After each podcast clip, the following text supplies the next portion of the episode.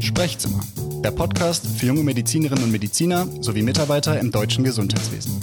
Für alle, die sich zwischen Ausbildung oder Studium und Einstieg in den Beruf befinden und ihre Fähigkeiten für eine zukunftsfähige Entwicklung der Gesundheitsfürsorge einsetzen. Mein Name ist Nikolaus Konze und ich spreche mit meinen Gästen aus verschiedensten Bereichen des Gesundheitswesens über die Jahre des Berufseinstiegs, Meilensteine im Werdegang und ihre Perspektive auf die Zukunft der Medizin. Hallo und herzlich willkommen, liebe Zuhörerinnen und Zuhörer hier im Sprechzimmer. Ich freue mich, dass ihr eingeschaltet habt zur ersten Folge in der zweiten Staffel und ich bin ganz gespannt auf die nächsten Folgen, die euch erwarten werden, in denen wir verschiedensten wichtigen Akteuren im Gesundheitswesen zuhören dürfen. Mein Name ist Nikolas Konze. Ich bin Assistenzarzt für Orthopädie und Unfallchirurgie am Vivantes Klinikum in Berlin und hier jetzt nun seit fast zwei Jahren in der äh, direkten Patientenversorgung tätig. Ich befinde mich also wie viele andere auch in der Weiterbildung, in der Assistenzarztzeit und ähm, ja, kann sagen, dass ich eigentlich jeden Tag spannende Geschichten mit Kolleginnen und Kollegen und ja, vor allem natürlich auch mit den Patientinnen und Patienten erlebe. Nichtsdestotrotz kam bei mir zum Ende des Studiums immer mehr das Interesse an Schnittstellen zwischen Medizin und Wirtschaft, zwischen Medizin und Politik und zwischen Medizin und Unternehmertum.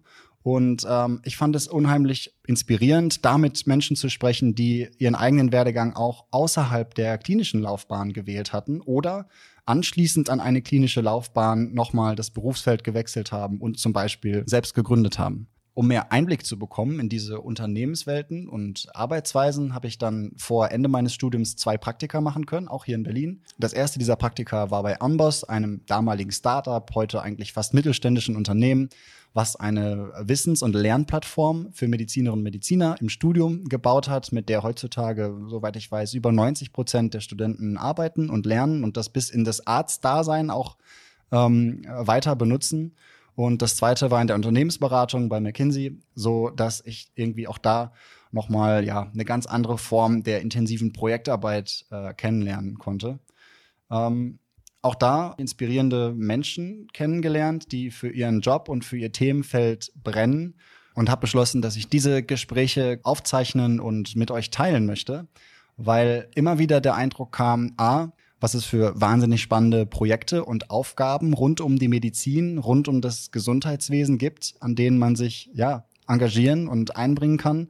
Und B natürlich, weil es für mich auch spannend war zu sehen, wie kommen diese Menschen, die heute in Leitungspositionen, in Führungspositionen stehen und ähm, mit, mit großer Verantwortung Veränderung vorantreiben, wie kommen die dahin, wo sie sind? Welche Entscheidungen haben den Berufsweg beeinflusst?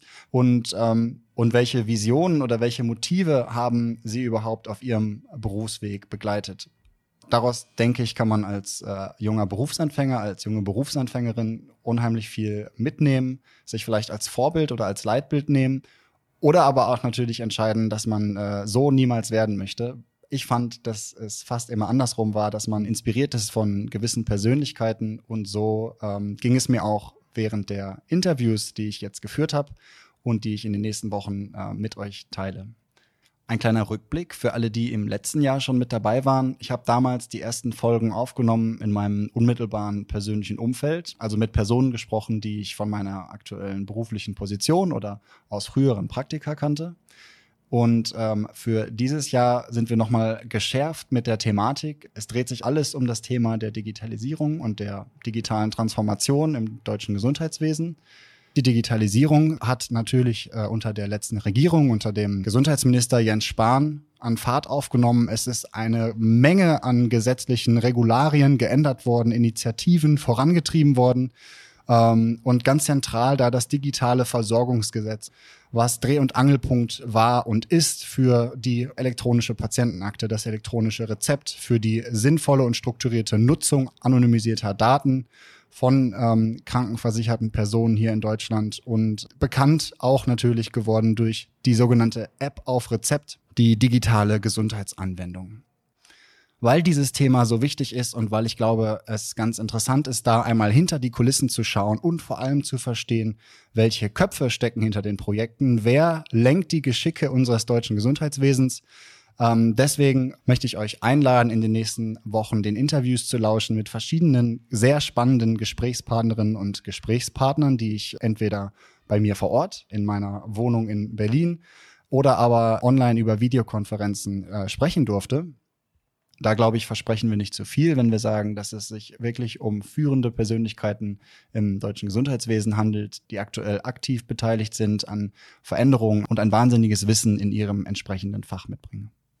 Unterstützt bei der Planung und Nachbearbeitung der Podcasts wurde ich in diesem Jahr durch ein Stipendium der One Young World Foundation, eine gemeinnützige Organisation, die sich zum Ziel gesetzt hat, junge Menschen auf der ganzen Welt miteinander zu vernetzen und insbesondere zum Gedankenaustausch zu dienen für Auseinandersetzungen mit den Themen, die uns gerade global beschäftigen. Hierdurch hatte ich die Chance, mit einem Team zusammenzuarbeiten, was in dem Fall von dem Pharma- und Life Science-Konzern Johnson Johnson kam, die sitzen an der Ostküste und wir haben uns einmal die Woche zusammengeschaltet, um gemeinsam zu überlegen, wie wir die Bedeutung dieses Themas den Zuhörerinnen und Zuhörern näher bringen können, wie wir die Gäste so auswählen, dass sie Einblick in die politische Dimension, in die wissenschaftliche und wirtschaftliche Dimension der Fragestellungen geben. Und das war für mich eine ganz große Unterstützung, um hier eine rote Linie reinzubringen und das Profil zu schärfen. Wir haben für den Podcast eine ganz klare Mission herausgearbeitet und das ist für das Publikum junger Berufseinsteiger in der Medizin oder im Gesundheitswesen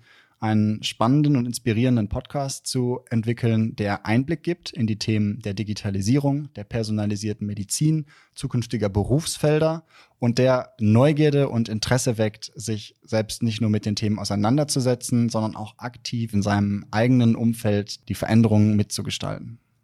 Wir senden heute und in einigen der nächsten Folgen mitten aus Berlin, aus der Hauptstadt und Gesundheitsmetropole, in unmittelbarer Nähe das Bundesgesundheitsministerium, der Health Innovation Hub, die Gematik und auch weitere Organisationen, Interessensvertreter, NGOs.